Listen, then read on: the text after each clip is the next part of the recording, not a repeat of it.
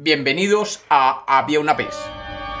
Hoy comenzamos la quinta temporada de cuentos, mitos y leyendas. Bienvenidos de nuevo a Había una vez. Espero que lo disfruten. Había una vez. Había una vez un rey que durante años había regentado un reino muy próspero y rico el rey, un hombre poderoso, pero igualmente avaro, se había encargado de guardar riquezas en forma desmedida, a consta de sus súbditos, que cada día se sentían más y más usurpados por el poder de aquel rey.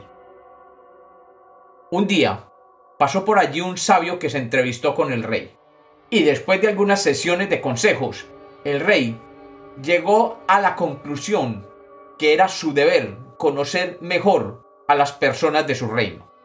Así que decidió conocer al más tonto de sus súbditos para recompensarlo por la desgracia de ser él el más tonto de todos.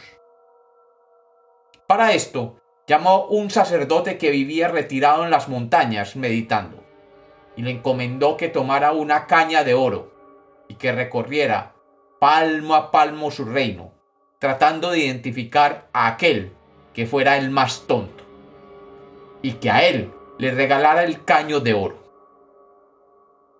El monje, fiel sirviente de aquel rey, emprendió camino con su caño de oro y comenzó a visitar todos y cada uno de los pueblos de aquel reino.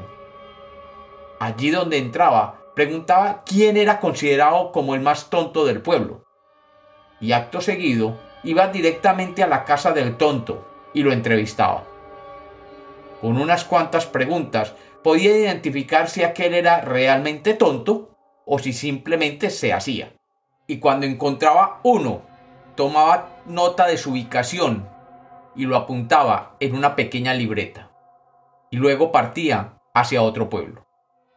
Siendo aquel reino enorme, el monje sabía que tendrían que pasar muchos años antes de hacer el recorrido por todos y cada uno de los pueblos.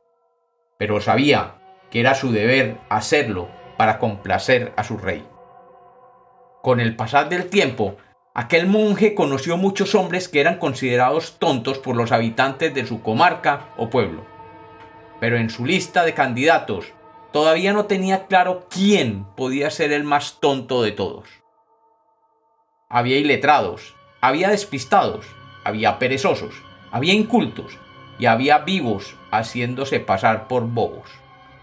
Pero tenía claro que debía conocerlos a todos antes de emitir un juicio para entregarle la caña de oro.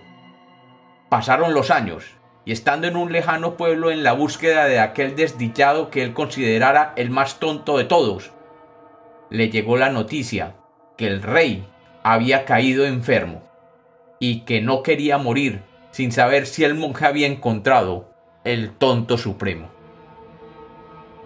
El más tonto de los tontos. Por lo tanto, requería de su presencia lo antes posible. El monje tomó el camino más corto hacia el palacio del rey, y una vez cruzó las puertas de aquel palacio, fue llevado al fabuloso aposento del rey, donde éste estaba acostado en su lecho.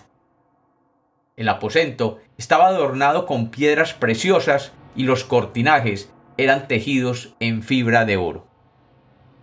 El rey se encontraba allí, acostado, luciendo sus más bellas prendas igualmente tejidas en oro y adornadas de piedras multicolores, lo que resaltaba aún más la piel deslustrada y pálida debido a la enfermedad.